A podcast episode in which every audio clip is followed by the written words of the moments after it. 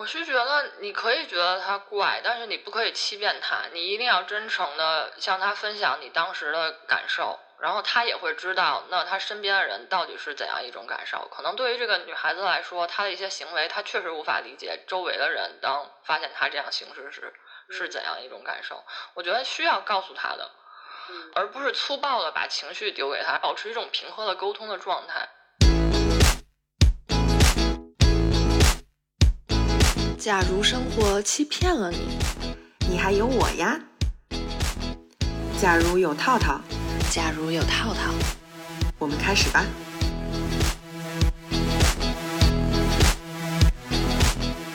嗯，大家好，大家好。嗯，进入到四月，不知道大家过得怎么样？不知道套套过得怎么样？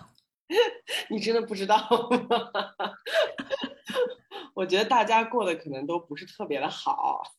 就是起码从我每天身在海外看到的这个嗯中文社交网站上面的这些情形，我感觉不是特别的好。不知道身在北京的假如感觉如何？嗯，我觉得我感觉很很复杂吧。就是如果我在网络世界里面多待一会儿的话，我可能很快会觉得有一种淹没感。呃。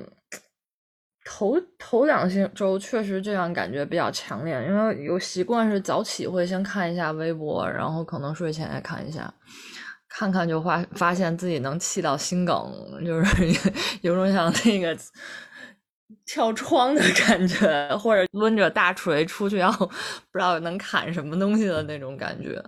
后来我觉得，其实这种强烈的情绪被激发了以后。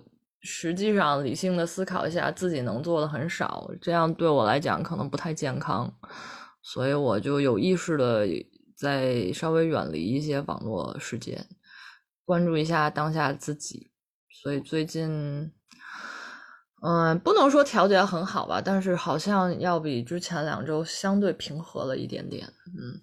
我是意识到比较晚，我最近两周才开始采取你说的这个方法，我有点太晚了，所以我导致前期积攒了过多的那个负面的情绪，然后一直到上周我才终于到了就是临界点，也不到上周，可能就三两天前，我突然决定，我打开微博只看我自己的界面，不看首页，然后我在我自己的界面发我想发的话，发完然后浏览浏览我之前发的。把它关掉，嗯，就是确实要开启一下保护机制，不然确实有点难以喘息。我觉得是这样，是，我觉得对人影响还是挺不好的，嗯，所以我们今天可能这一期的主题也不也不会是一个非常欢快的主题，可能有有悖于我我们这个节目以往的风格。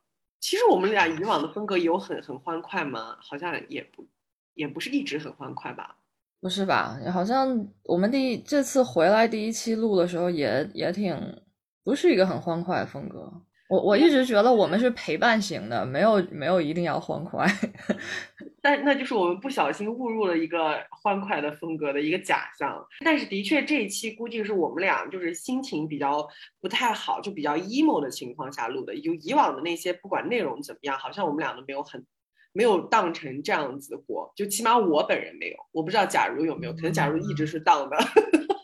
然后这样讲好不好？我也有兴奋的时候，我也有低落的时候。呃，我觉得有情绪起伏是很重要，就是很很很正常，也就是是人就会有情绪的起伏，高高低低嘛，就慢慢调整自己去接受它嘛。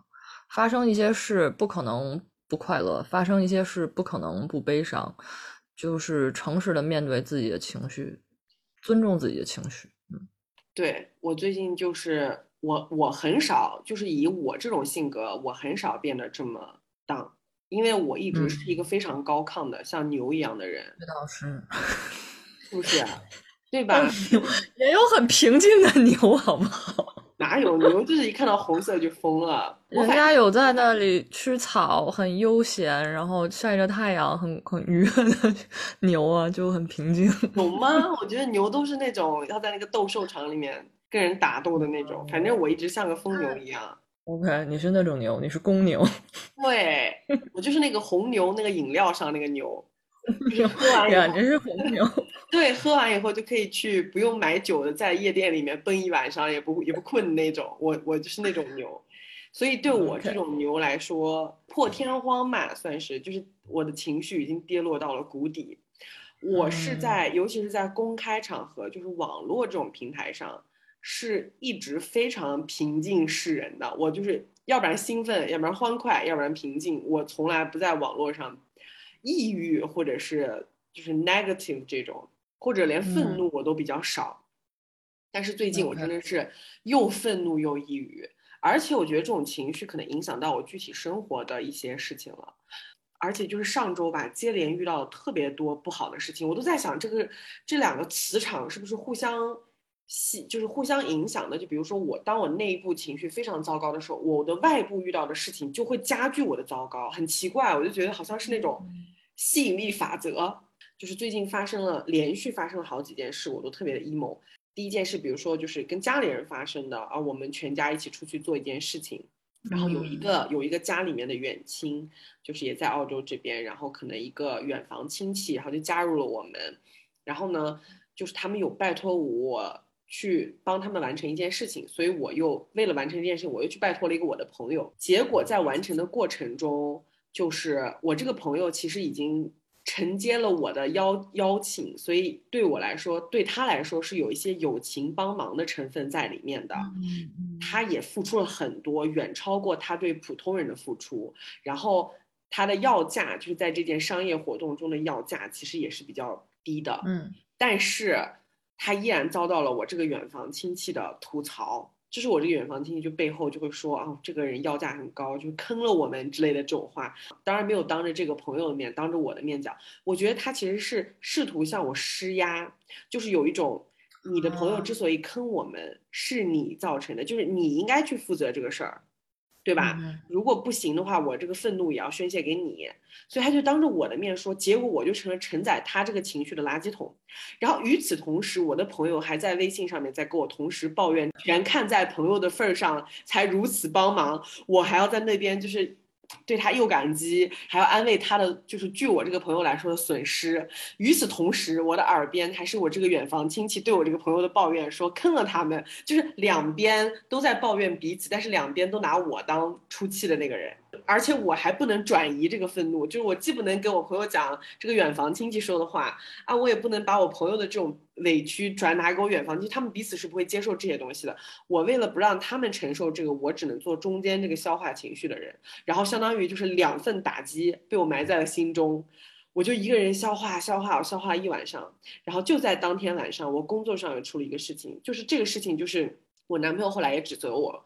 说，其实我我也认为是我的问题，有一点就是在于我跟我跟一个人做工作上的事情没有签合同，就是我没有在开始之前写清楚一些条例，然后导致结束的时候啊，对方好像误解了我的话一样，然后我认为我的意思表达清楚，但他其实没有人这么认为，然后最后。当我给出结果的时候，对方对方的反应是好像就是我欺负了他一样，就是他觉得他吃了很大的亏，然后我反而还觉得我在吃亏，因为完全没有达到符合我们当初的要求，可是对方觉得很吃亏。最后我嗯，我这个人就是那种我不太喜欢别人觉得我欺负了他，你知道吧？我就是那种不喜欢对方是弱者这种状态。你们可以去听一下我上期的。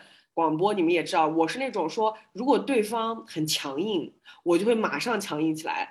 对方一旦是表现出哦，他很可怜，他被我欺负了的样子，我就是那种很气很气，但是我也一定不能让他把这个委屈两个字说出来。他有什么要求，我一定会做到。最后就宁可我把这个委屈吃了，你知道吧？就相当于我又把对方的情绪给拉过来，又又投射在我自己身上，然后我吃了这个闷亏。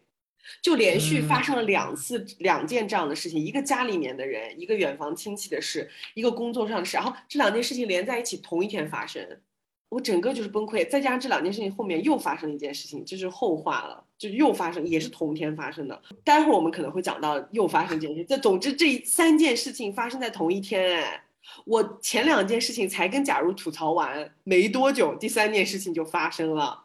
我真的中间整个一个大崩溃，然后我要不是中途去见了一下我男朋友，我刚好那天要去见他，我男朋友还说你快点来啊，饭都凉了。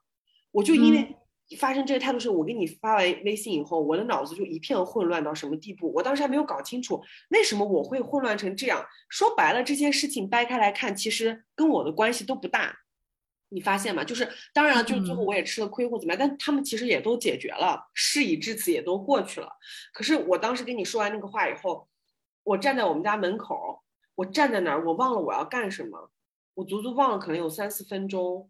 我直到我男朋友发微信出来说饭都凉了，你人呢？我才想起来，我本来是要叫 Uber 的。嗯，就是我整个脑子被这些事情压到不转了。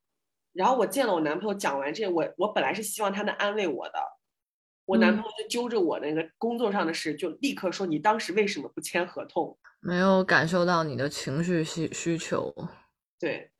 当然，我男朋友不算是那些就是刺激到我的环节之一，他那个都不算什么，他那个不算是事儿，因为后面又发生了一件很可怕的事儿，就是三件事情连连续冲击我，最后就整个。我今天跟你聊完聊的时候，我在想，我好像把别人的情绪拉到我自己的身上来了，就是我，尤其是第一件事情，就是我远房亲戚那个事儿时候，我就觉得两边在互相拿我当那个宣泄筒，而我的那个宣泄的渠道我是没有的。我不能散出去，但他们都可以散向我。确实是因为好像两边都把你当成一个中间人去调停调停人的这个角色，然后好像他们把把这个当成你的一份工作吧，有这样一种感觉，听起来。对。但是你可能并不觉得这个是工作，你可能是帮忙，然后你不知道怎么回事，莫名其妙变成了一份你需要去解决的工作了。哦，你说的太对了，我觉得你抓住重点了，真的，我当时就没想明白，我怎么这么委屈，因为我就是觉得，Why I was here，like，为什么 我为什么变成了如此这般的境地？我我一腔热血，最开始的时候是我提出帮忙，然后我还成了人情，朋友成的是我的情，我我相当于就是牺牲了我的一个部分去完成他们的帮忙，结果两边对我都充满了怨言。就会变成我来承担这个，为什么？嗯，确实啊，我觉得这个 不要帮自己的家人去整一些事儿，我会觉得。那如果没办法的话，那就确实找一个不是朋友的人去做这些事儿吧。我觉得不用带情绪去干一些事情，其实是更简单的一条路。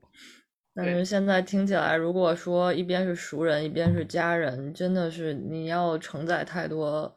人情在里面，那这个时候就是很难了。尤其你是中间的那个人的话，啊，觉得能想象那种难的感觉。你当时听完我说完之后，你马上就跟我说什么？你你说了一套表达愤怒的事情，我当时还觉得挺奇怪的。你是怎么从我对你宣泄的这些事情里面总结出这个这个这个这个感想的？是因为你觉得我在这件事情里面没有表达我的愤怒吗？还是怎么回事？我觉得，嗯，从你跟我发的那个微信里面，我就觉得你当时情绪还是挺急，就是不是急，就是挺强烈的。对，当时给我感觉你情绪是挺强烈的，包括你刚刚讲说。嗯，你发生这两件事以后，你跑到那个门口站着，然后过了好久，你才意识到，其实你一直在发呆。有时候那个情绪强烈到你的理性在某些 程度上，它有一点断层的感觉。然后，那如果是这么强烈的这种情绪的话，他其实已经到了一种你的，也就是说负责理性工作那个大脑的那个部分稍微有点死机了一下的那个地步了。对，其实我们会说你，我忘了是叫前额叶还是叫具体哪里，就是那个地方在刺激大到某一个程度以后，它就会死机，死机以后你就会受情绪的那个操纵，不不是。什么都不干也好，或者说干一些荒谬事也好，就是在那个交叉点，然后听起来你是在那里，好像是有点死机的状态了。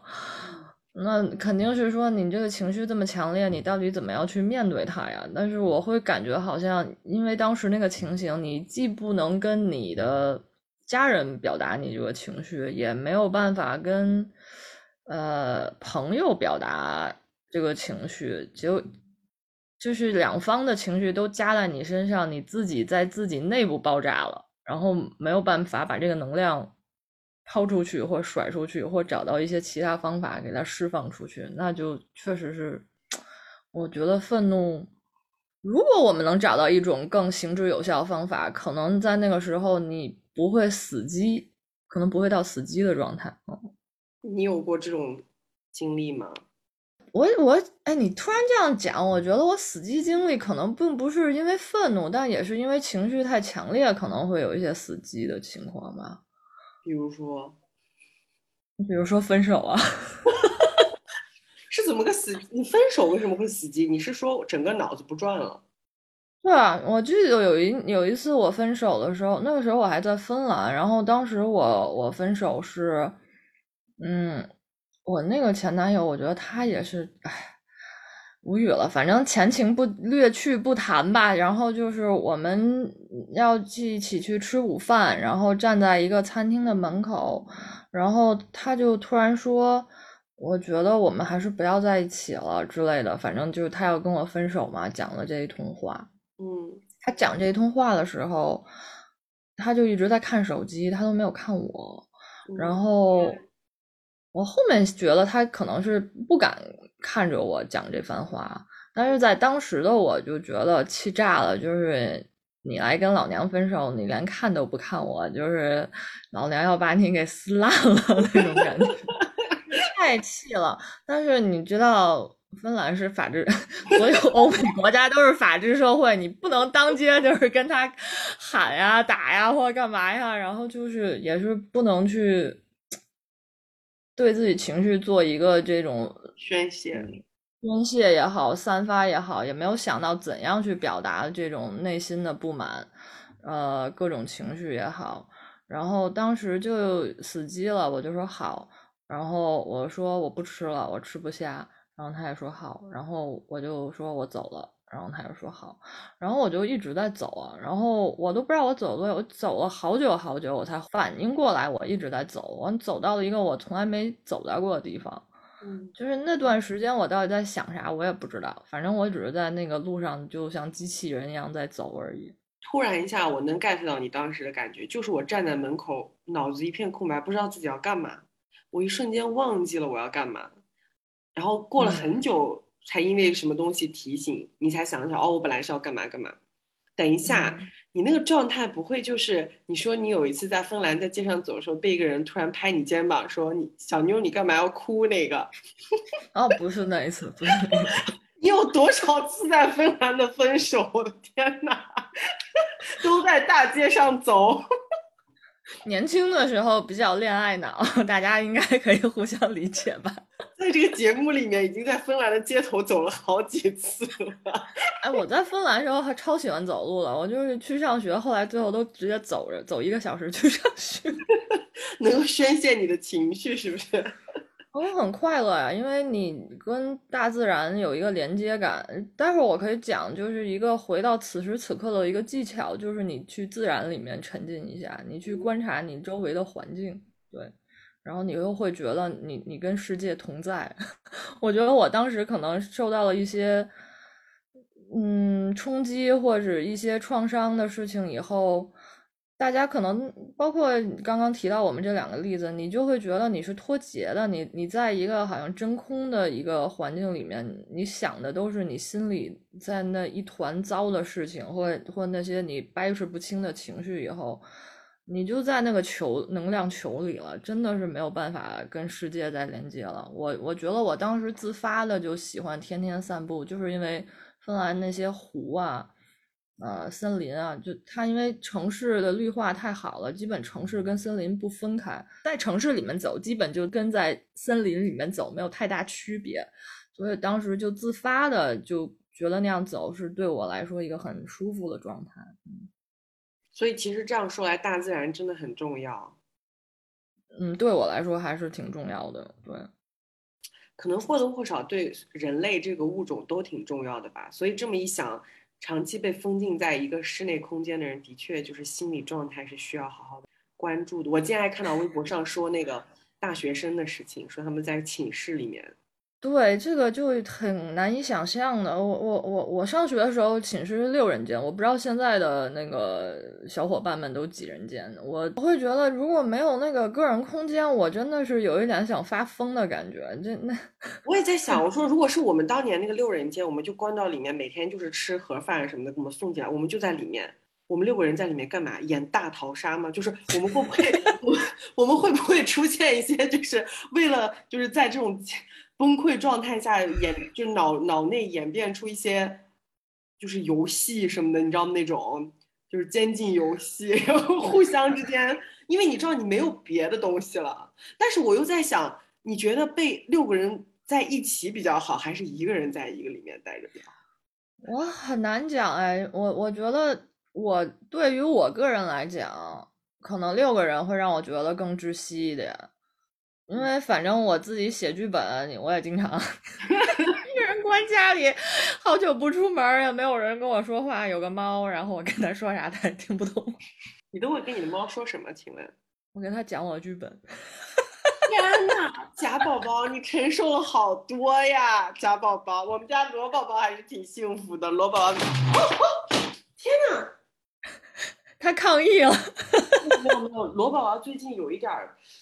他有点精神那个绷紧，就是被吓过好几次。我发现他睡觉睡不实，就是稍微的一点点风吹草动，以前他是那样慢慢醒来，他现在这样，就是非常激动的醒来。就刚才我们俩在在卧室也是，我我是这样抱着他睡的，我不知道他是做梦梦到了什么，还是他听到外面有什么声音，他整个人从我怀里嗖一下这样跳起来。刚才也是，他本来在这儿睡得好好的，他在我旁边。像我以前，我就摸摸它，我刚刚手轻轻的摸到它，它马上就从椅子上掉下去了。嗯，我觉得它最近它最近那个安安全感有点不太好，它有点应激。嗯，哎呦，可怜宝宝，你过来，你也跟妈妈一样。我们家我们家的猫和主人 陷入了一样的问题。罗宝宝也是在太短的时间内受到了太多的事情。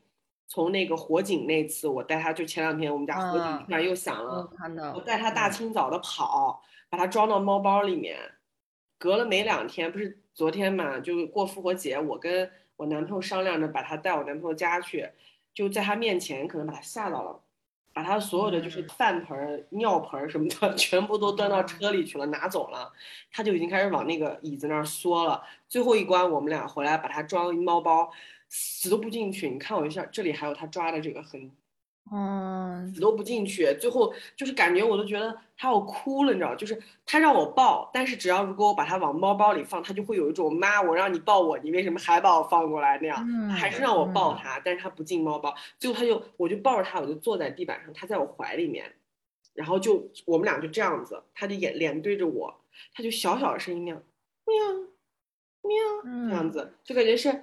不要放我进去了，求你了。然后我最后，我那时候眼泪都要掉下来，我就突然觉得他好像我呀。然后我就说，我就说好了好了。然后妈不让你走了，我就把你，我就把我就把他放回来了。我们俩又回到车里面，把东西全部都拿回来。你们是要去旅行吗？还是啥？没有，我们本来想就是过节嘛，可能四天五复活节有四五天的假期，想说全部就住到我男朋友家去，就把他也带过去啊。就像他也四五天猫的话，一个人是可以的。就如果只是四五天，他是折腾它。是四五天的话，我们也可以回来。而且他以前进猫包从来不会那么抗拒。他本来特喜欢那个猫包，那个猫包它有时候当成那个窝子，它经常在里面就睡觉。他是觉得很喜欢那个包的。我用那个包带它去看医生什么的，他都没问题。但最近就感觉它好像受惊了还是怎么回事，就是有一种。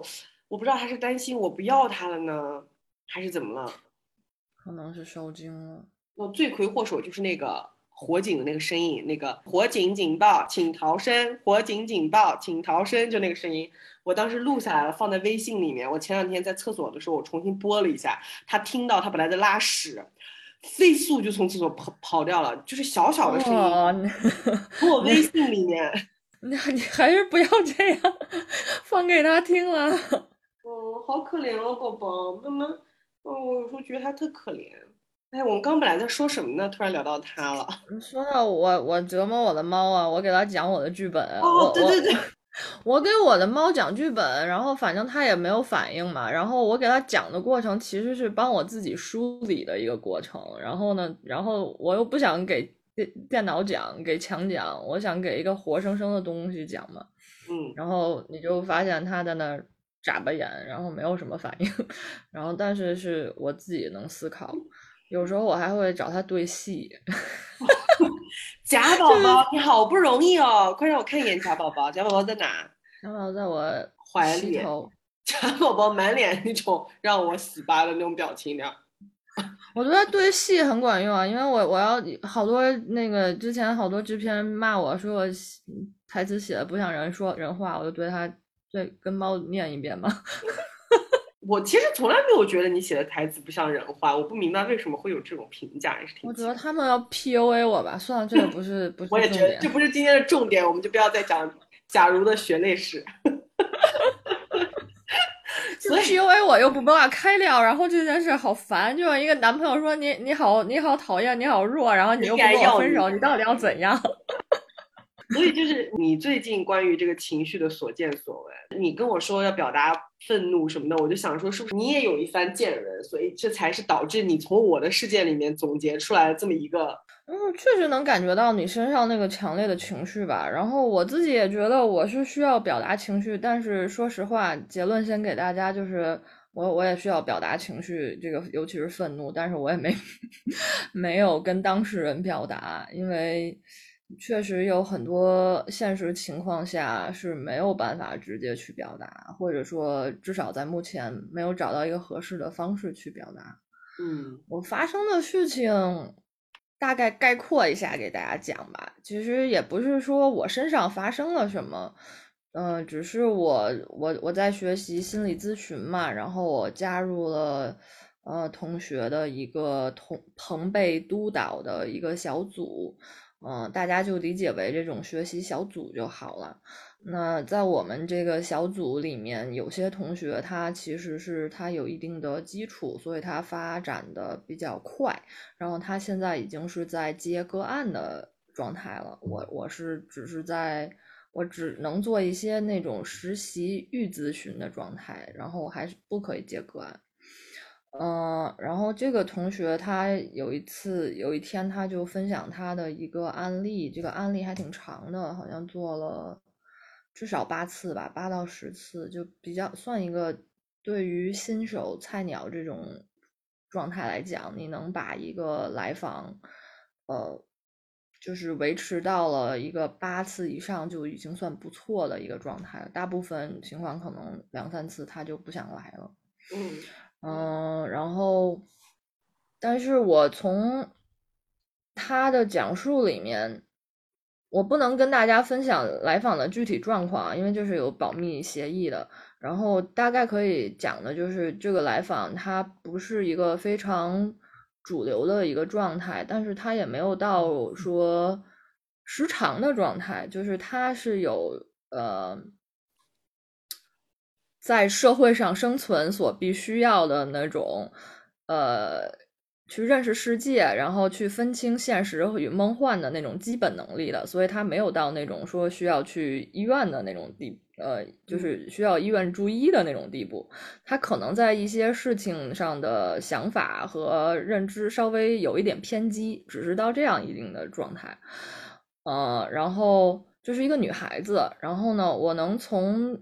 讲述当中听出来，这个女孩子有很多的反抗的行为，就是这些反抗的行为，在我们看起来有时候是有点过了，就是有点太太戏剧化也好，或者说有点以一种让你觉得很迷的那种方式来爆发了。然后我能感觉到，我这个同学在讲述当中其实很不喜欢他这个来访。嗯。嗯，我能感觉到，因为这个来访他的这种有点不遵守现实世界里面的这种循规蹈矩的这种行事方式的这种状态其实是有点让我的那个咨询师同学感到生气的。他好像更多的体会到了这个来访身边人的那个情绪，也就是说，当这个来访很多时候不按照常理行事的时候，他身边人会觉得你这个孩子怎么这么不懂事儿啊？就这种情绪，我的咨询师更多的移情到了这一部分。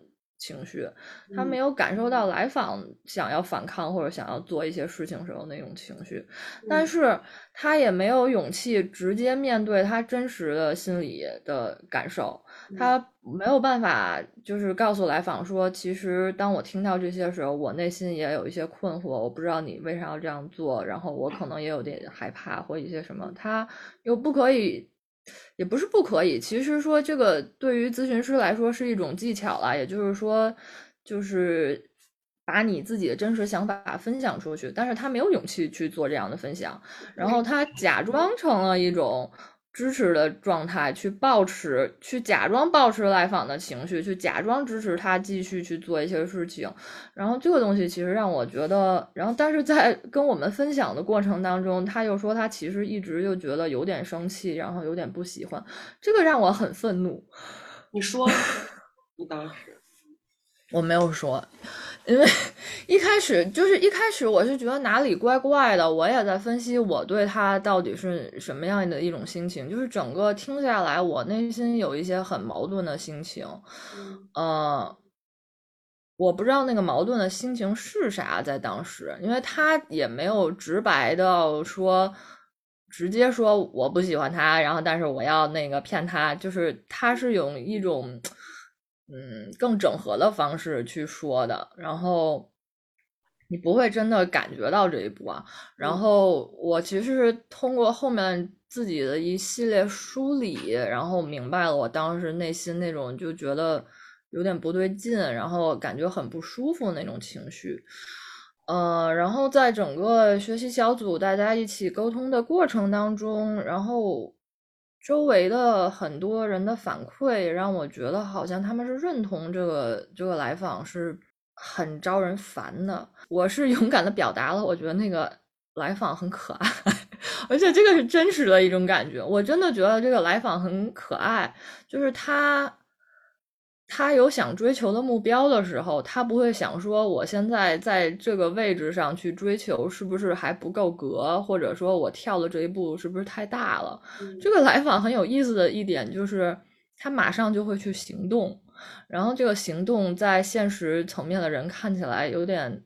幼稚，有点小儿科，对，就是好像你一个幼儿园小朋友，你跑去跟那个奥组委说，我我申请去参加 一个比赛的那种，就他干的事情是有点像这个程度，但是我觉得他很可爱啊，就是谁规定了，就是说你就不可以去毛遂自荐一下呢？就是你谁规定了他不能抱着这样的心愿去尝试呢？我就觉得说。所有的这些，我的同学都没有看到这个来访身上，他这种勇气，然后他这种朝气，他这种能量，然后没有人就是会想要去保护他的这一点东西，然后所有人都好像给我感觉希望把他教化成一个更被这个主流社会所接受的形式风格的一个人，这一点让我很愤怒。但是这个是。我后面其实想了一到两天，我才想明白了一个愤怒点。在当时，我只能直观的感觉到，我觉得他很可爱，然后我觉得哪里怪怪的，就是这样一个情况。我后面再觉得很愤怒，然后我就觉得也有点奇怪吧。我我跑过去说两天前的那个分享，我觉得 对，我稍微能够理解你说的话了，就是我大概能理解你的意思，虽然你讲的很含糊。但其实我觉得重点都有都有提到，嗯，因因为我有的时候能感觉到，就是你你思考你的情绪的时候是需要时间的，你有一点会慢半拍，就是你比 你比我要慢。就比如说，我会更快的感觉到情绪，但是你需要去想一想，然后你才会感觉到。就像你刚刚说的，你你感觉到愤怒已经是想了两天以后你才想明白的，你当时只是觉得不舒服。所以你当时没有表达愤怒，你只是表达了觉得那个女孩挺可爱，但其实你的潜意识已经在，抵就是为这个女孩子做 defend，是这样辩护她的那种感觉。嗯嗯，我就是觉得后面听到后面没有任何人提出任何其他的声音，反对的声音也让我很震惊。然后我就没有办法，我只能做一个还没有准备好的发言。就确实我没有理性上梳理清楚的一个发言。就是我觉得他还挺可爱的，他身上有一些值得他保留的特点。那你那样说完之后，别人什么反应？没有反应，大家 就是内心想，怎么会有人这样想，不认可？这一点让我觉得很可怕。其实是因为我觉得我们这样一群人啊，我我不排除有些人可能学习心理咨询，想的是说想去发财，想去赚钱，但是实际上赚不到钱的。我也告诉大家，我我现在很后悔，就是我既当编剧，然后又来学这个，反正就是在穷坑里面爬不出来了。然后赚不到钱，赚不到钱，然后 重要的事情重复了好多遍，重复三遍赚不到钱。那个，但是我会觉得说，就做这个事情，我会觉得。如果你意识到这个现实赚不到钱以后，你继续想要做，我会觉得，那你可能真的是有一些助人情节，你还是真的想要去帮助别人的。然后我观察我这个学习小组的人，大部分是想要帮助别人，就是抱着这个初衷，而抱哦，而不是抱着我要赚大钱的心情来的。但是你发现，当一群人他抱着我要帮助别人的心情，仍然去有一种。好像漠视别人身上的一些东西的时候，我觉得这个东西让我觉得很恐怖。对你刚才在讲第一遍的时候，其实我我的感觉也是这个，就是我是觉得，如果说啊这一群在学心理咨询的人，他们看到一个来访者的时候的感受和没有学心理咨询的人，就是普通人的感受是一样的，那。我就在想，大家的特殊点在哪？就是为什么嗯，来访者还要来看你们呢？他只要活在这个社会上就好了呀，反正你们的反应跟别人不是一样的嘛。就旁边的人觉得他很怪，然后你也觉得他很怪。那他本来是带着一种在你眼中他不怪的这种前提而来的，可是如果也被大家看成很怪的话，那来的意义就没有了。我就觉得，大家学习做咨询师的意义，其实从根本上就有点被抽掉了。我是觉得你可以觉得他怪，但是你不可以欺骗他。你一定要真诚的向他分享你当时的感受，然后他也会知道，那他身边的人到底是怎样一种感受。可能对于这个女孩女孩子来说，她的一些行为，她确实无法理解周围的人当发现她这样行事时是怎样一种感受。我觉得需要告诉她的，然后而不是粗暴的把情绪丢给他，说你可怎么可以这样？就是你可以理性的沟通这个，当你这样做的时候。我会觉得有点突然或怎样怎样，就是保持一种平和的沟通的状态。但是我觉得我这个同学没有做到这一点，因为你说他粉饰了他，对，他还假装，他还就是假装没事，就是在骗对方。这个可能就不就跟普通的社会人的反应一样吗？很多可能社会人也是为了喊礼貌，然后也会假装没事没事，但其中心里面会觉得非常可怕。然后那他不就是跟普通的人一样吗？就我就觉得他现在。以后如果他做就是非常高阶或怎么样的咨询师的话，那他的意义就没有了。嗯，所以这一点是让我觉得有点愤怒吧。后面想起来了，然后觉得有点愤怒。但是确实，我像我说的，我也不知道怎么再跑回去 讨讨论说，哎呀，我突然想明白了，你们这群人。而且另外一个就是，就是就算我有这个冲动和。什么都不管了的这个 魄力去表达，我觉得，哦，对，问题就是我没有这个魄力去表达，我还是要在这个学习小组里待一待的，因为你知道你要找那种专业督导，交钱要多贵吗？就是没有钱，赚不到钱也没有钱。唉，我就怀疑是不是因为你在我们的广就是 Podcast 里面经常表现出你善解人意的一面。还有就是，你又透露出你在学习做咨询师的这个经历，以至于我们的小读者就把你当成一个就是可以潜在的倾诉对象。至今为止，就是我们俩做播客到现在，很少有人来跟我倾诉他们的问题，就大部分都是去找你倾诉。没有人跟你倾诉吗？不会吧？我觉得他们倾诉是是通过我们的播客来跟我倾诉那种。就是如果要通跟我倾诉，他本来就是在我微博上的粉丝，他就可能就是啊跟我。投投稿一些就是两性关系那种，不是因为说，哎，套套，我听了你的播客，我觉得我有话跟你说，就很没有人做这个事儿。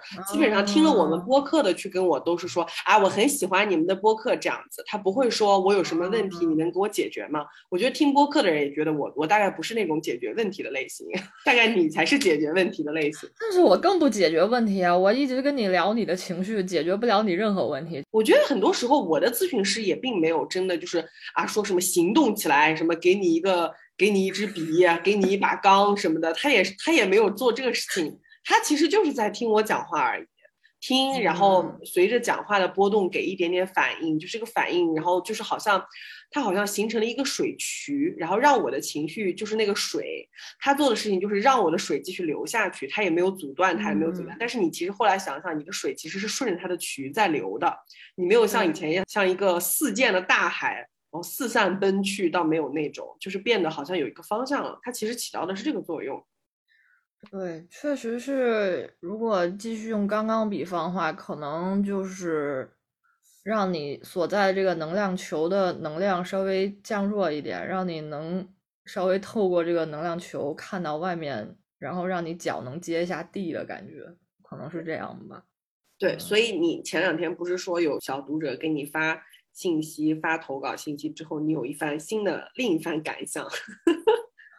哎呀，这个感想就确实，嗯，就是很谢谢大家对我的信任啦，就是呃，能够愿意把心里话跟我讲，然后我我我确实也认真的看了大家的一些投稿啊，然后，但是怎么说呢，就是我觉得可能一方面就是大家的情绪真的也挺浓烈的。通过文字，我没有办法帮大家做什么，确确实有这方面的原因。就是当你写东西的时候，你的情绪这么激烈了，已经，然后我我我没有办法说回信给你一点什么东西，然后就能简单的帮你梳理。然后我自己其实是这样的一个人，我很讨厌别人搪塞我，所以我也 不想就给你写两句话说。加油吧，你一定会好的。这就是我经常干的事我经常这样，我跟你讲，我的粉丝如果给我长篇大论写很多很多的投稿，我就会给他们一颗桃心，表示看了。这就是我。哎，大家可以留言一下你们喜欢哪种方式。但是，我我其实是我我想回应大家，但是我其实想不到一个太好的方式让我自己也舒服，或者说让我觉得对你们也 OK 的方式去回应你们。所以很多时候我就没有回，因为我我觉得这个东西不太负责任，说实在。但是我说实话，我也不知道我怎么能对大家负责，就就是这样一个现实。然后有时候我会觉得看大家投稿，嗯，需要一些方式或技巧，就是能稍微的先让大家平静一下，呃，稍微走出一下那个情绪的漩涡，不然会觉得，嗯，有一些投稿确实是让我觉得好像自己在那个风暴能量球中央，确实有点走不出去，看看不清楚，看不出去那个感觉。你是说鬼打墙吗？一个念头蹦到另一个念头，下一个念头，你你打壁球，不知道大家体验过没有？一个很小的不算大房间，然后那个球速很快，你一直接不到球，但是那个球真是打壁球，你不打它，当然就掉地上了。我说大家那个有些投稿给我状态，那个球一直在飞，你打也打不到它，你看也看不清楚的，然后你就知道有一个球的影一直在呼噜呼噜呼噜呼飞。有些投稿给我这样一个感觉，可能需要一些方式。不去看那个球了，你越看那个球，你越抓不到重点了，越抓不到什么东西了。那个时候可能需要做的是，看看自己脚下，看你自己，回到你自己身上来，或者从那个房间走出去，不要再纠结在那个球上了。我觉得是这样一个感觉。对你说到纠结这个词，你知道吧？就是在我少有的看到的一些投稿里面，就是我有的时候是经常不会。不会跟他们属于就是假如说的敷衍派，我就是会回应豪心。就是我有时候看大家写了很多很多字，如果我完全不回应，我就觉得良心过不去。可是去认真的讲很多很多的大道理，我又觉得该讲的其实我早就讲过了。同样的话，我真的是不想重复很多很多遍，所以我就会。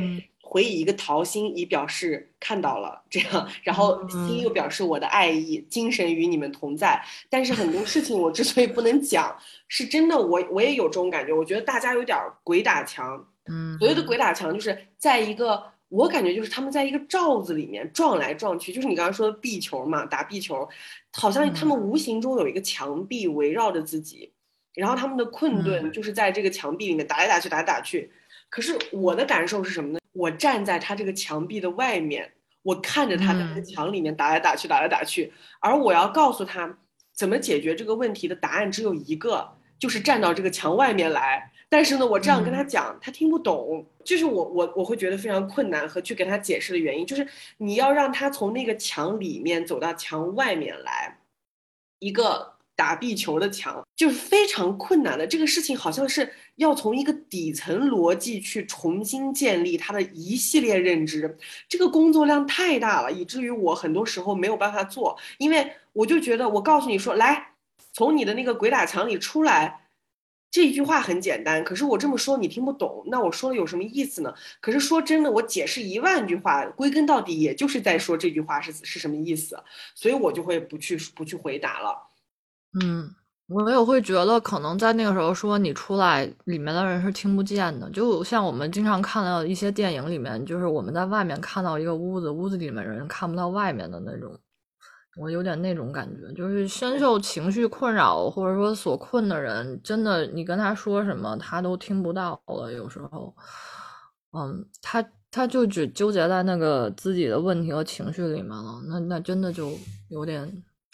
是拉是硬拉拉不开的，因为我发现人在情绪中的时候是看不见事实的。一个客观事实是跟人的情绪是两回事，就是我我觉得我们的教育里面可能比较缺乏主观和客观的这个分析的东西。你有觉得吗？虽然我们一直学马克思主义，我们从小就学，说什么 学学马克思主义那东西，你你真的觉得大家学进去了吗？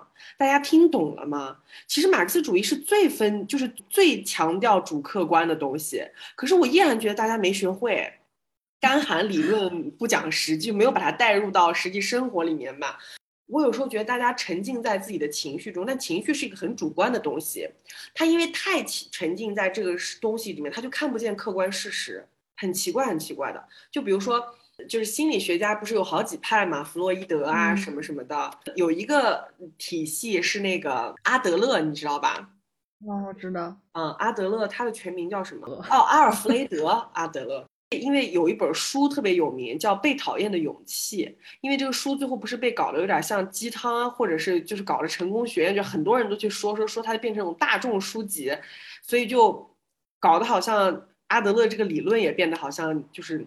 掉味儿了一样，但其实不是的。他那本书里面的理论就是阿德勒流派的，就是心理流派的。阿德勒流派是一个特别讲究客观事实的一个心理流派，就是他会把那种你知道，就是弗洛伊德啊，他们那些流派，就是经常会说很多事情是你的精神啊，什么你的小的时候呀，就是你童年时代你爸妈对你的影响，什么口欲期这那的，这都是弗洛伊德说的嘛，什么梦里面的事情啊，什么性上的影响啊。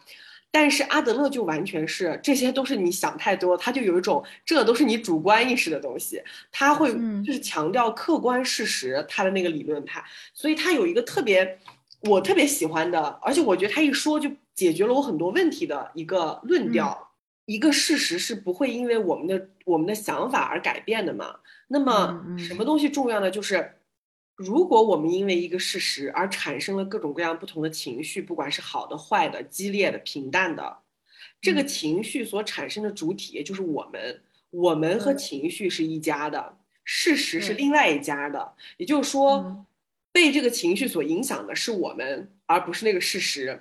所以，谁要为这个情绪负责呢？也是产生这个情绪的人。然后这样一想的话，你就会归，你就会把这个事儿抛开来，就是说，不管我因为这个事实激烈到跳楼，还是跳奔子，还是唱歌跳舞，还是大声 哭泣，还是撒泼打滚，所有这些是动作是由我来做的，只跟我有关，和这个事实是没关系的。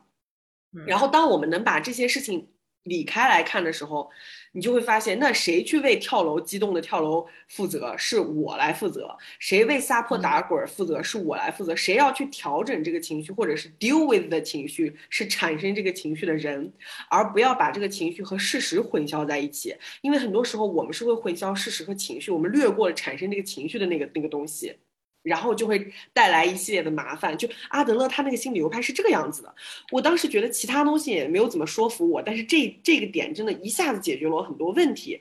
比如说啊，有一个例子就特别简单，就比如说我们经常说我们在微博上上网哦，很多人就是会来骂你，就是他说我看到你这个猪脸，我就我就我就睡不着觉，就是你这张丑脸就让我吃不下饭，什么就来骂你。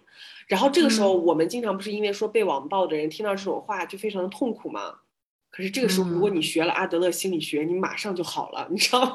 就是怎么回事？就是你就会想，我和我的这张脸是一个事实，你知道吧？但是他说我的什么一张一张猪脸让我吃不下饭，这个情绪，这个吃不下饭，还有这个动作，还有这套话是谁产生的？不是我产生的，不是拥有这个脸的我想要想要让他吃不了饭。是这个看着我的脸的人他产生的，那谁来为这个情绪负责？是他来负责。也就是说，痛苦的吃不下饭是谁痛苦？是他痛苦。吃不下饭的那个人是谁？是他。他觉得我的脸是猪脸，可是我的脸我不觉得，你知道吗？就是我的脸在客观事实上就是一张普通的脸，他赋予了这张普通的脸是猪脸这样一个一个波澜起伏的情绪。他来负责这件事儿，他如果消化不了这张脸是猪脸，他就痛苦，他就抑郁，他吃不了饭，一切这些事儿是跟我无关的。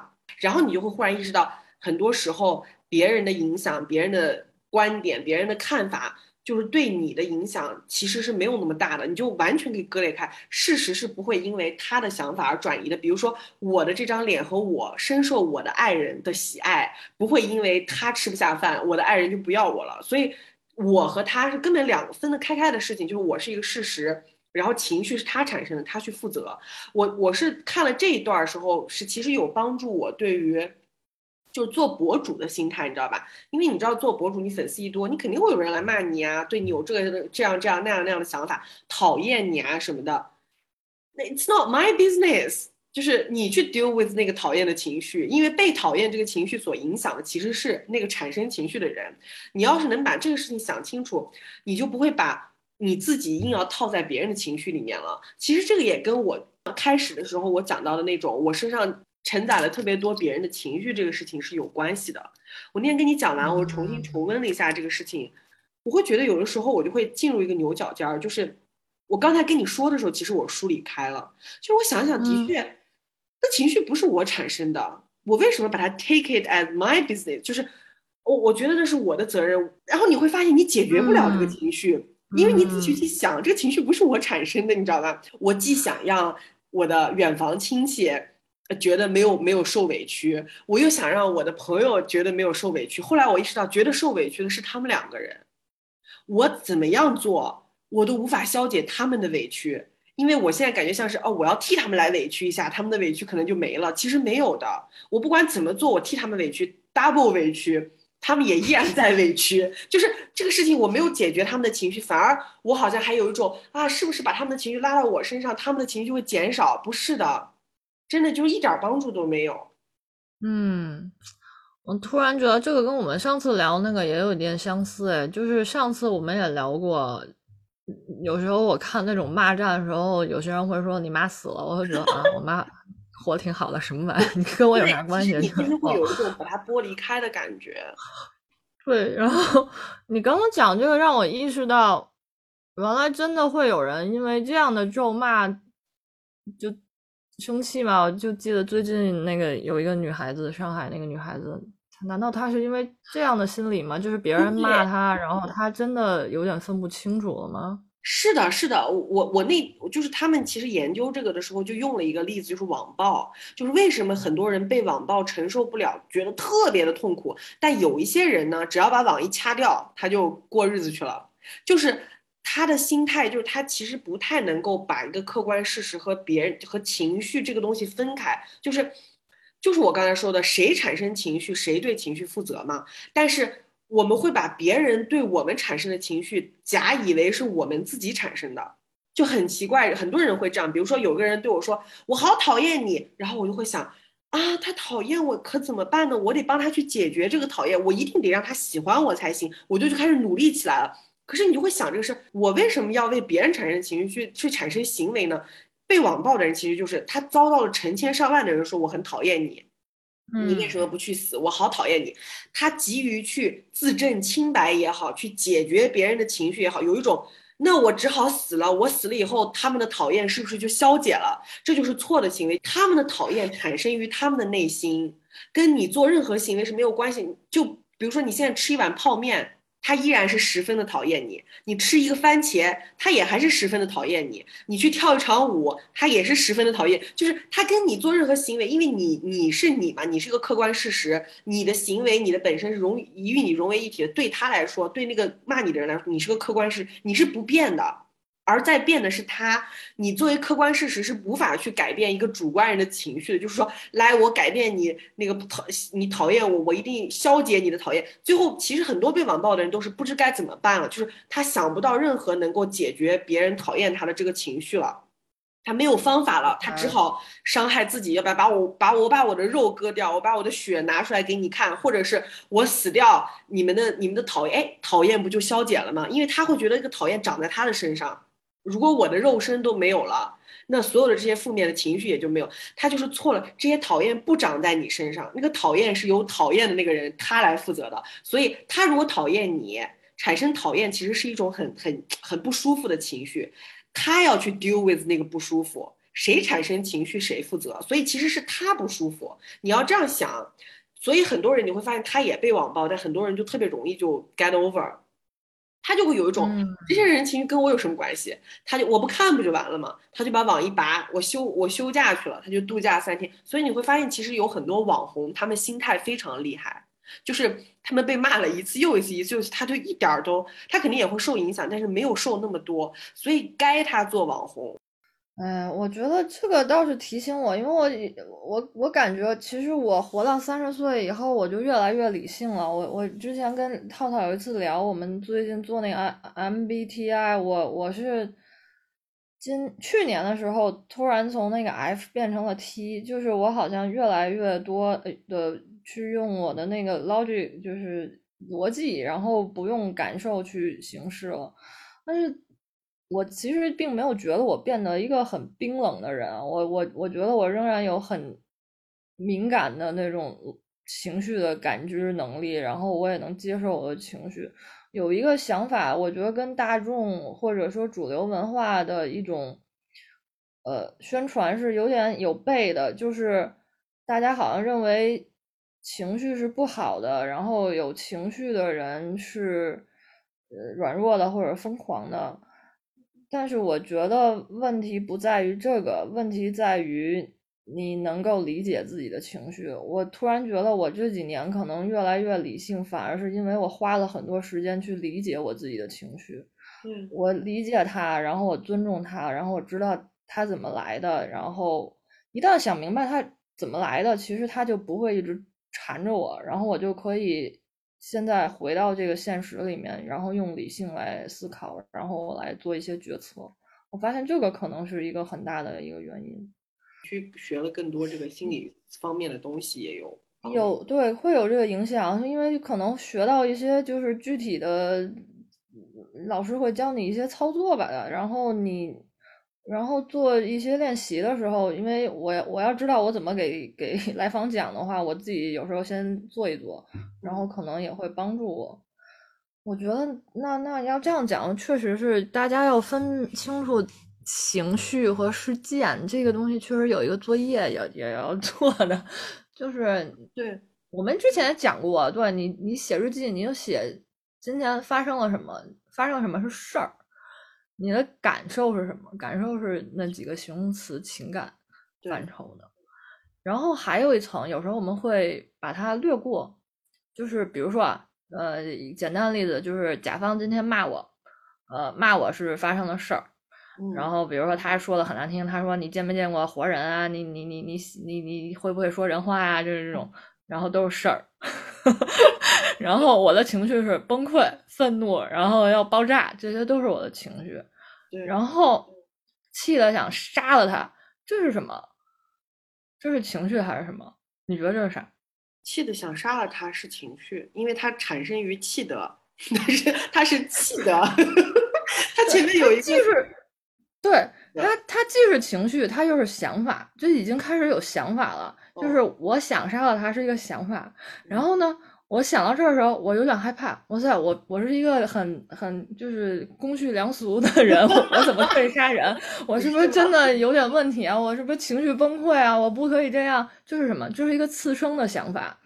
你出第一个想法是我想杀了他，其实这个是一个情绪引发的想法，这这个是正常的，就情绪一定会引发想法。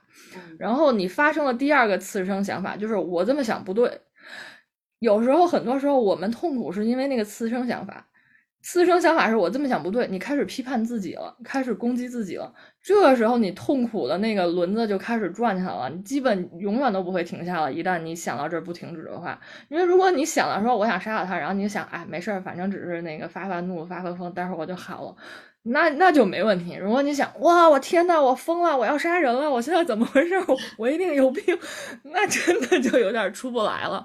所以大家有时候可以做一些练习，就是写今天发生的事儿，我有什么情绪，情绪之后我的想法，因为想法一是不是发生了想法二，你看看到底是你把所有想法列出来，到底是哪个想法让你在那儿开始过度卷入，再也出不来了？那个想法才是那个。让你崩溃的罪罪魁祸首，真的是这样。那我觉得你说的这套特别有用，因为就是让我想到我讲到就是前两天我跟我闺蜜吵架了这件事情，也不算吵架吧，就是我前面讲到，就说我那天不是大崩溃嘛，因为连续发生了三件特别可怕的事情，第三件就是这件，其实不是吵架，因为他就是不是吵架才更加崩溃，因为以往如果我跟我闺蜜吵起来了的话，反而这个事情特别好解决。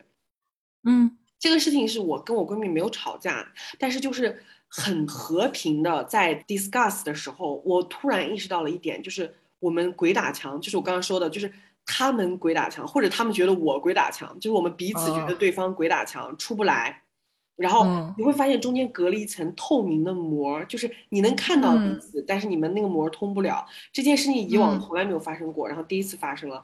这个过程中，我曾经就是。跟我其中一个闺蜜说的时候，其实我的想法就是你刚才说的那一套，因为她在上海嘛，然后呢，她现在就是处在这个封城过程中，然后她就之前有一阵特别抑郁，然后我当时想想研究，或者也不是想研究，我想知我想知道一她为什么抑郁，到底这个原因是什么？因为你要盲盲目的说啊，因为我被封起来了，就是你你知道你你处在这个过程中，你抑郁的原因其实是有很多的，比如说有人抑郁是因为饿的。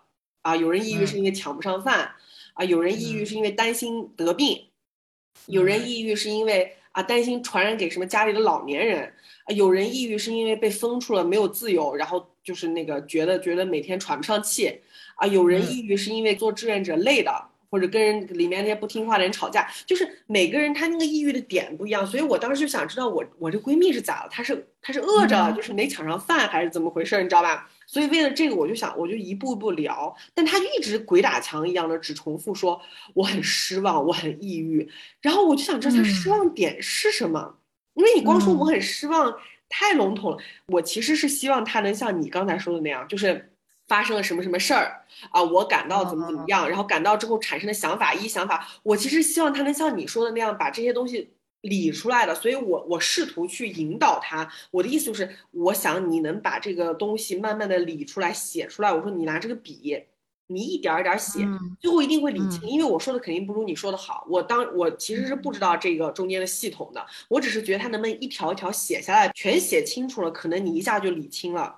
他也不愿意写，我始终觉得他很怪，就是好像扭扭起来了一样。就他说他失望和生气，当我提出了一个可能性，你是不是失望这个可能生气这个，他又说他不是，然后我我我又提出另一个可能性，他也不是，然后然后有的时候你又觉得他一边说着失望生气，一边又在做相反的事，所以他这个人非常的诡异啊。然后我我就发现了一个点，就是我发现我闺蜜看不清事实，她纠结在一些想象之中。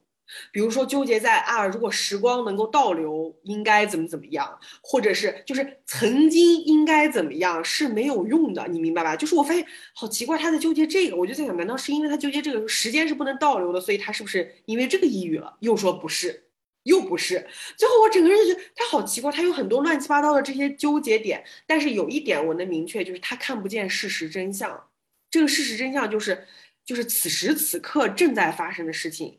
他无法面对这个，所以他就逃避了，他的思维就逃避这个此时此刻正在发生的。这就是我本来就是今天录节目前我还跟你想说，是不是有一些人他因为此时此刻过于痛苦，然后他无法面对，他就逃掉。他可能现实就是他的肢体沉浸还活在现实中，可是他的思想已经飞了。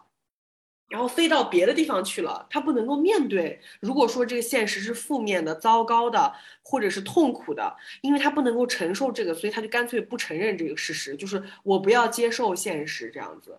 对啊，肯定是这样，就是逃避、否认都是很初级的这种 防御机制嘛。防御其实就是保护我们活下去的一种手段，我们不需要学，就是人。天生生来就有健康的人也会防御的，就是所有人都会防御，没有说什么不可以防御的，就是防御是就是肯定就有的一种东西了。但是比较初级就是那种否认，就是说发生一件比如说比较惨烈的事情，有些人会说就是假的。或者说没发生，对你，你你知道，就对你前两天不是在我的微博下评论嘛？就是因为我当时看到有一个人，就是有个人不是求救嘛，在微博上，嗯，然后就有另外一个人在底下评论说啊，这个老爷爷已经接到医院某某某某医院得救了，然后那个博主就去咨询那个某某医院，发现根本没有这回事儿，就是老人也没有在医院里，然后就还耽误了人家就是转运的时间什么的。然后那个博主就说：“怎么会有这种人跑出来，就是编一个话来，就是就是来来让就是安抚大家，就是编一个好消息。”然后最后那个人就主动自发的说：“我没有什么坏心眼儿，我也不是为了博流量，我就是希望大家，呃，我就是什么希望大家能够平静，还是什么有一个好消息什么的。”对对对。啊，然后他就编了一个，对他是在安抚他自己，其实。就是他无法面对这样的事情是真实发生的。如果这个事情是真实发生的，他会代入自己，也就是说，他其实潜意识里面有代入自己的。他觉得这个东西如果是真的，我也活不下去，太可怕了，所以他一定不是真的。然后他要反向安慰自己，安抚自己，所以他用这样一种方式去面对。对，然后那天你留完言，还有个别人也留言说，这种情况就是认知失调，就是他他的脑子没有办法接受现实，然后他就他就给自己找了一个理由，让这个现实合理，然后或者是编一个东西插入进来，让它变得合理化。其实跟你刚刚说的也差不多，就是让自己能够接受嘛。就是从一个不能接受的状态进入能接受，那怎么能接受呢？我我改变不了现实，我就改变我的脑子，然后就他就编了一个，想象了一个现实，然后活在那个想象里。啊，哎，哎呀，还太太痛心了。我觉得想想现在发生的一些事情太痛心了，我我又过度的去共情了。对，是吧？就是不管，就是有，因为当时我发那个询问的时候，其实我也没有很想去。就指责那个人，你知道吗？因为当时就是网上很多人就是也在骂他，就是说你这样不是耽误球，就是。的确，他的行为非常的古怪，非常的可怕，甚至也也的确可能会遭到不良的影响。当然，事件后续的时候，那老爷爷得到了妥善安排了，所以就没什么。我当时其实更多的是我好奇，你知道吧？叫什么来说？你说的那种保护机制已经强到这种地步，就是说明我们的人要多么的不能够承受痛苦。因为我觉得他这个现象绝对不是个例。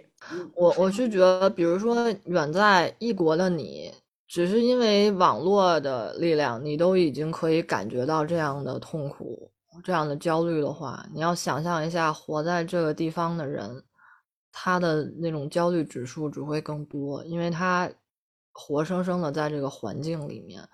反正我是能体会到那种焦虑、那种心情，就不知道什么时候会发生什么，真的。对，所以就是我，我当时虽然大家都在骂那个人，但我其实是有点不忍心骂他。其实我是我看到他，其实我只觉得很非常的悲惨，就是因为他肯定不是一个，他只是表现出来的一个，可能很多人还是有很多。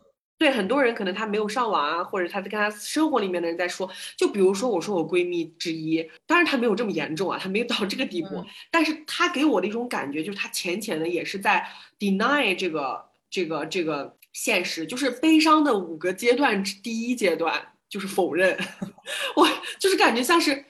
我不能接受这个事情，我它不可能发生。然后因为这种否认，他的精力、他的力量 （energy） 让他无法有那个力量，就是他没有足够的力量去看到真相了，已经看不到了，就是不能了。哪怕这个真相是一个 fact，是一个事实，我不能接受，我不能接受，因为不接受，他就会把自己退回到那个幻想中去。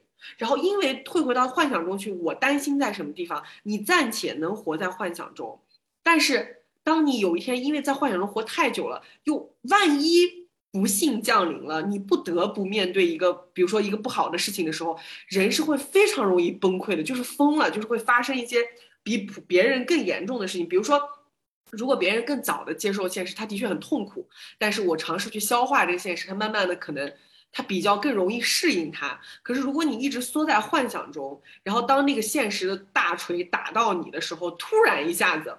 那个重创，我觉得是比别人要更更高的，就是双倍。我很担心这种事实会发生，因为其实我活到这么大，就是我经历过太多，我身边的朋友啊、爱人啊，就是亲近的人啊，甚至家里面的人，就出现非常严重的 mental problem，就不是这种普通的，就是说啊，去看看咨询师，就是我这个级别的就很轻，已经到了就非常非常严重的地步。因为我见过太多了，所以我我其实有一点儿。那个警觉性，就是我大概知道你走到什么路径上面去，再往下走就是非常危险的，所以我经常会那个 alarm 就响起来了，你知道吧？然后我可能就会反应的也比较严肃，针对这种事情就不会说睁只眼闭只眼。然后我另外一个闺蜜就觉得我挺奇怪的，然后还跑来就是问说你为什么反应这么大？哦，或者是然后他还说就是反正也说一些类似的话，让我就是觉得。怎么讲？就是情绪非常复杂。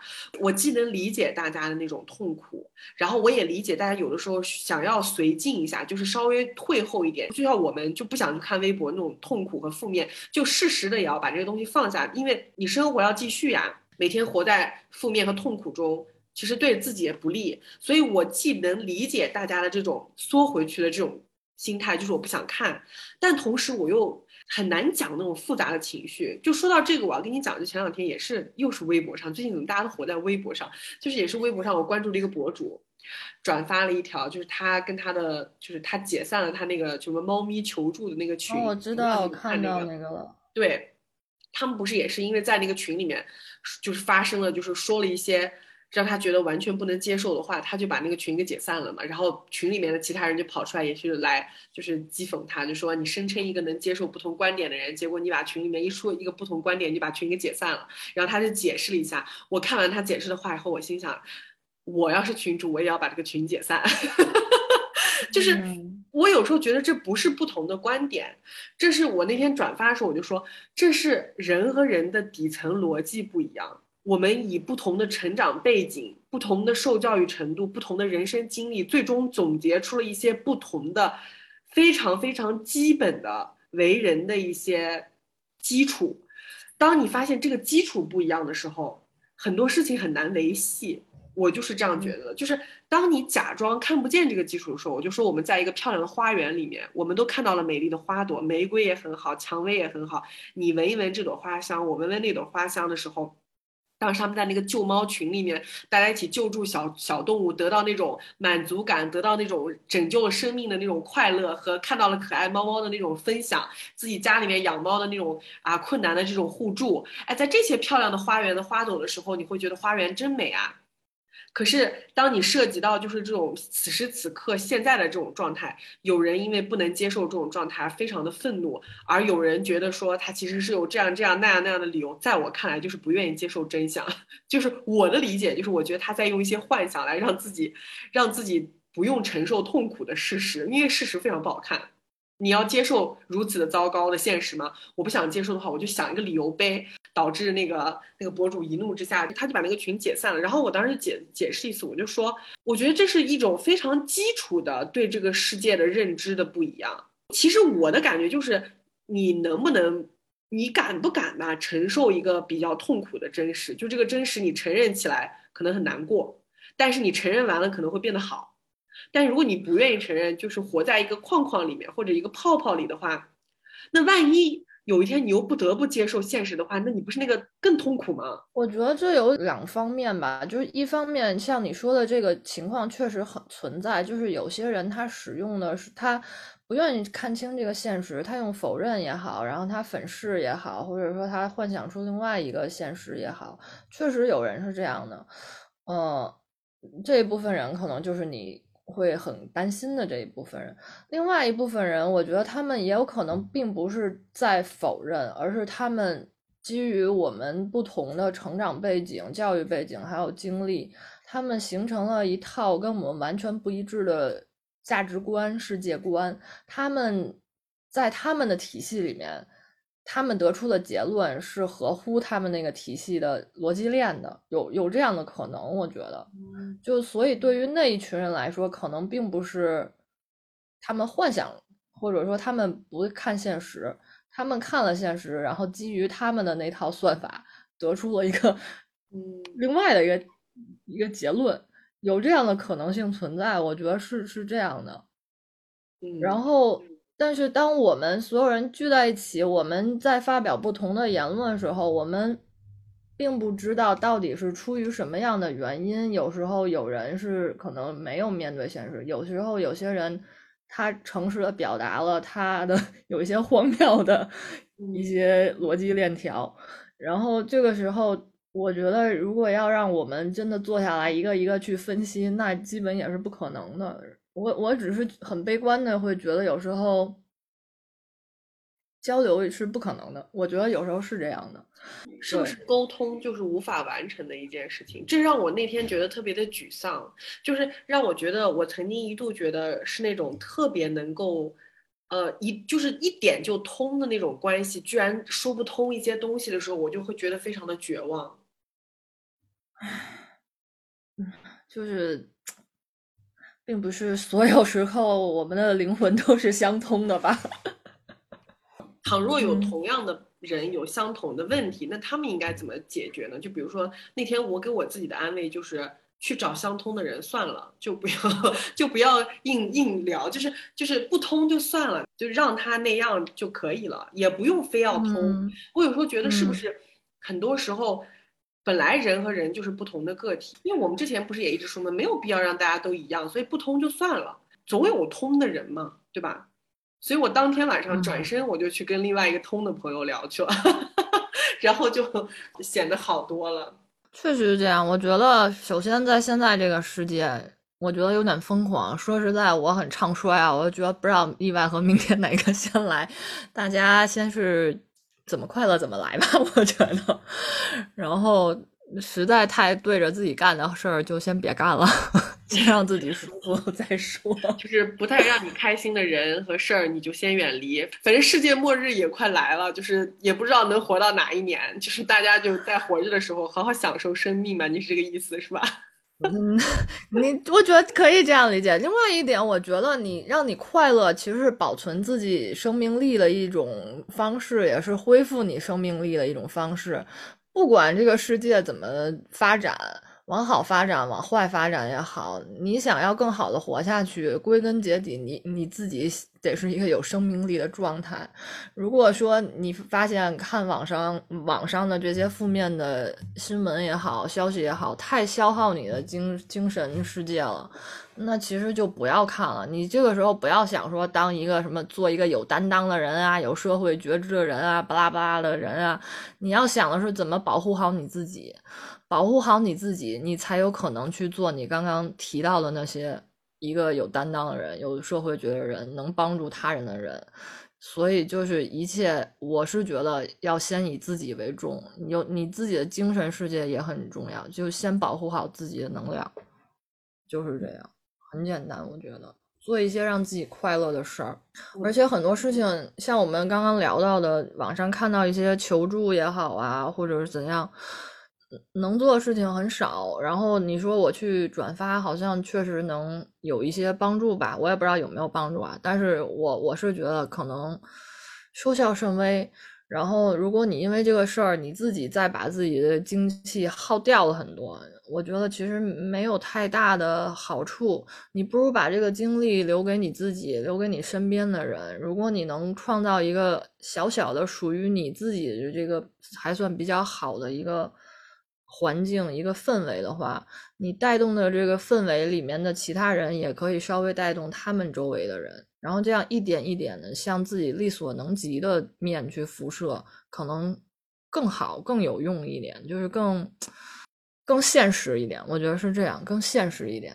嗯嗯，你这个建议真的很好，就是回归到自己来。就是我们可能我们的痛苦来源于太大太广了，你发现了吗？就是当我们特别广的去接触特别遥远的东西的时候。就是其实又回到我们今天主题，对，我们成倍的，我们成倍的把别人的情绪拉到了自己的身上，嗯，这就是为什么每次当一个环境变得很糟糕，或者一个集体性悲剧，比如说什么灾难发生，什么地震啊，什么的海啸啊那种的时候，每次大家都特别的痛苦和难过，就是因为我们好像要把成百上千遭到苦难的人的东西的那种情绪全都跟我们连接到一起，然后你就承受不了了。你一个个体承承受成百上千的痛苦，那最后你就会疯掉，你就你就完全崩溃。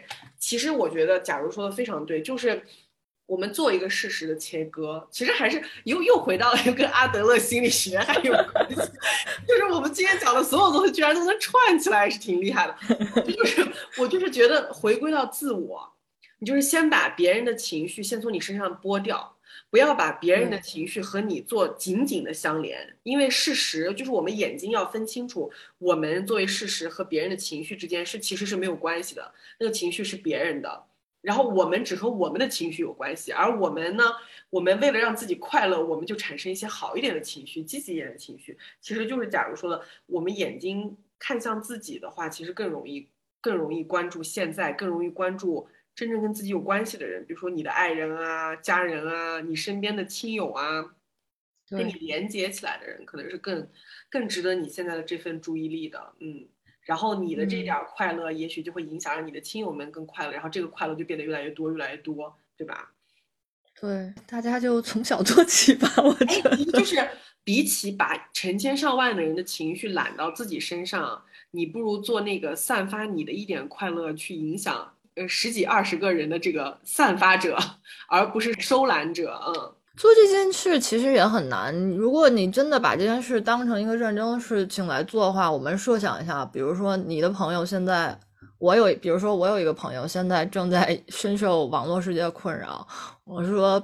别伤心啦，别难过啦，我们出去跳个舞吧。他可能会觉得，假如这人怎么这么不懂事儿，然后世界已经发生这样的灾难了，然后他说出去蹦迪怎么回事？肤浅。然后你会发现，这也没有办法，因为他有他的自由选择，他想去做的一件事儿。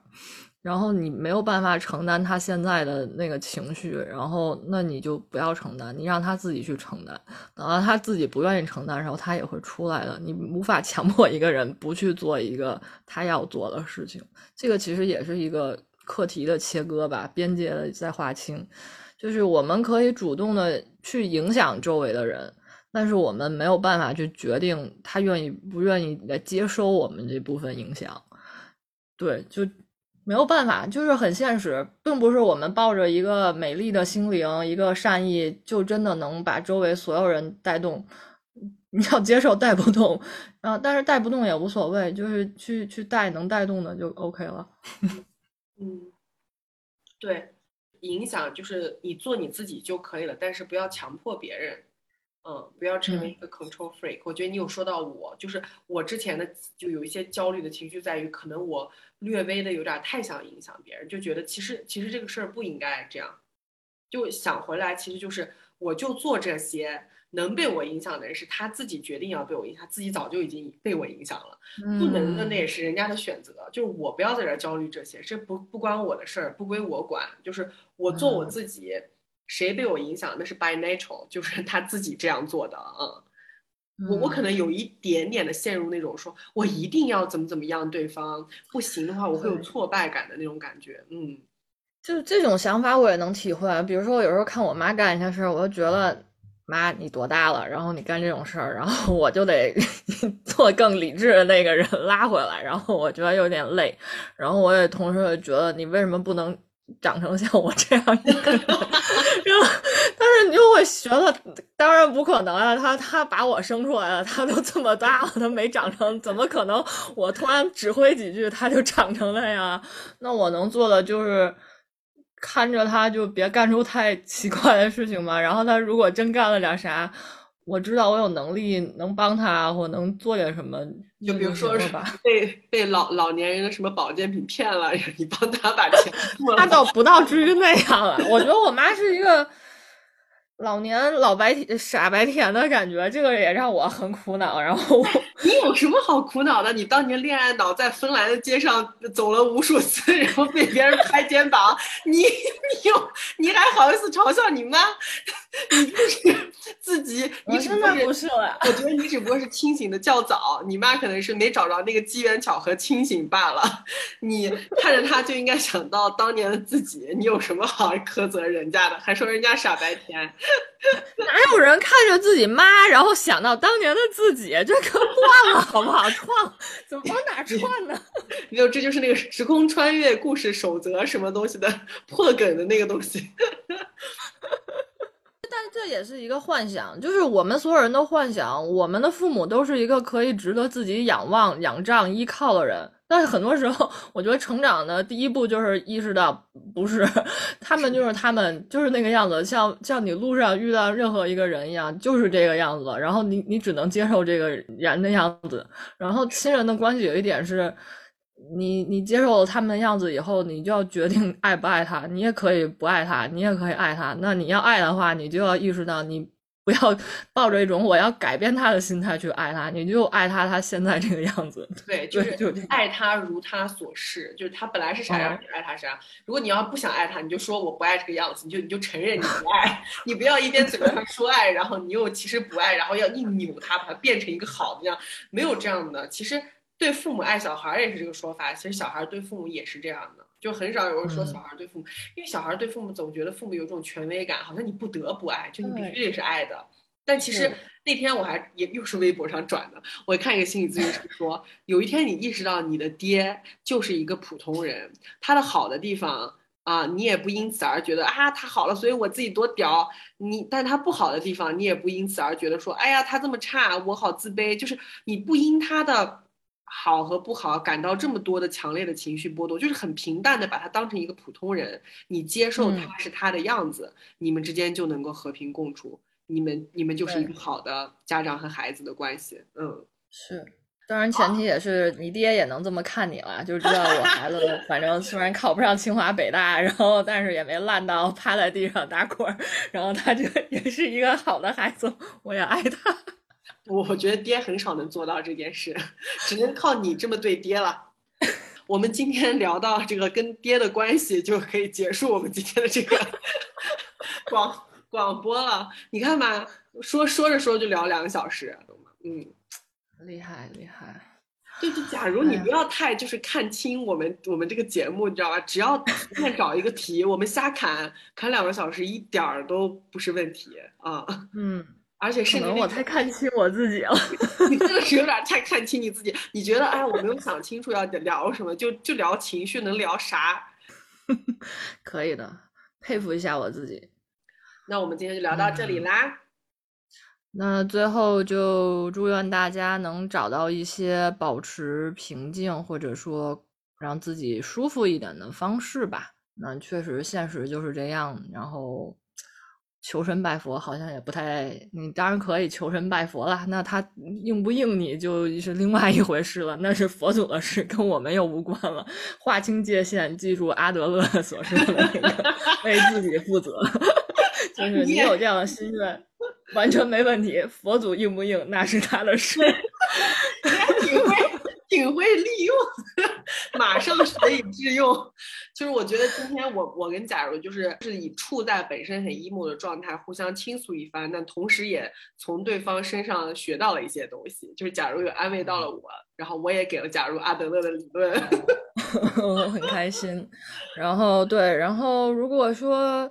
我想分享一个，就是对我来说比较有用的，能够快速平静一点的方式，那就是看窗外的树。我比较喜欢植物，所以我就是看看树这种东西，我会很开心。那大家也可以平常多注意一下自己干什么事情的时候更开心一点。如果你觉得你已经到了一个压力极大的地步了，然后你吃冰淇淋、吃炸鸡这样的方式也是 OK 的，就是千万不要把自己逼太紧。大概就这样。对，我觉得假如说的这个方法很好，看看窗外的树，就回归到他当年在芬兰走在街上 看大自然，也是回归到他内心对大自然的渴望。就是有一个我们会分享给来访，如果说一个来访他是有一些情绪的压力淹没的情况比较多，然后他不太知道怎么平静下来的话，呃，比较简单的就是说。请他在这个时候说出房间里的五个东西。呃，大概情况下做过这个练习，你一定可以就平静下来了，因为你就回到了你现在所做的这个空间，然后你看的、你想的都是你现在现实里世界里面的东西，然后你就可以从淹没那个情绪里面出来。自己也可以做这个练习，就你觉得透不过气了，然后你觉得不可无法思考了，哇啦哇啦也要爆炸了，然后你就说，哦，我现在看看周围有什么五个东西，你要把它说出来，说出来，然后你就回来了，嗯嗯，回到当下，嗯，就会好一点，嗯。我面前的第一个大东西就是罗宝宝的大屁股和大尾巴，一个了。好吧，那我们今天就聊到这里啦。希望大家听了我们的节目能够有所有所收获，然后抑郁的情绪能够得到缓解，嗯，能够像我们俩这样交谈过之后，稍微我我现在心情好多了，说实话。那么希望大家心情能够变好。对，然后祝愿大家健康平安。好吧，那我们就下次节目再见，拜拜，拜拜。